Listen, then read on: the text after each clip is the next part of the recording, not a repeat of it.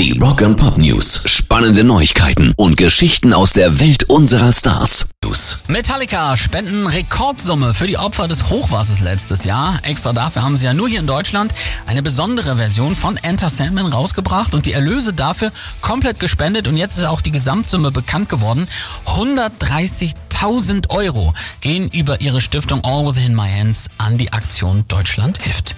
Rock and Pop News. Ganz großes Herz von Pearl Jam. Die haben bei ihrem Konzert auf der Waldbühne in Berlin den Rollstuhlfahrer Roland Mandel auf die Bühne geholt. Der ist schwer an ALS erkrankt und zwar während der Pandemie.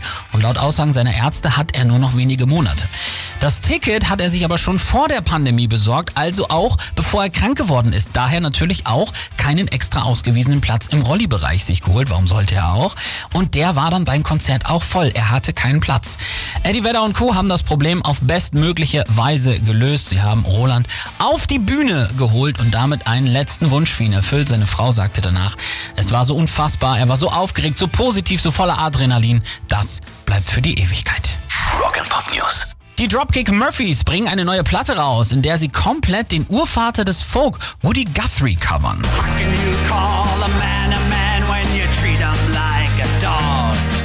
Lyrics are so inspiring, and to take these lyrics and try to make them into songs that we think Woody would be happy with, but that are also Dropkick Murphys, has been a lot of fun and good for us as a band.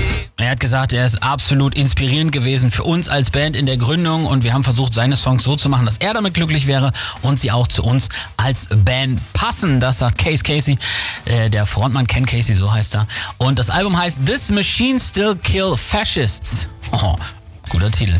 Folk-Punk gemixt, interessante Nummer, kommt am 30. September raus. Nur auf Radio 21. Die Rock and Pop News.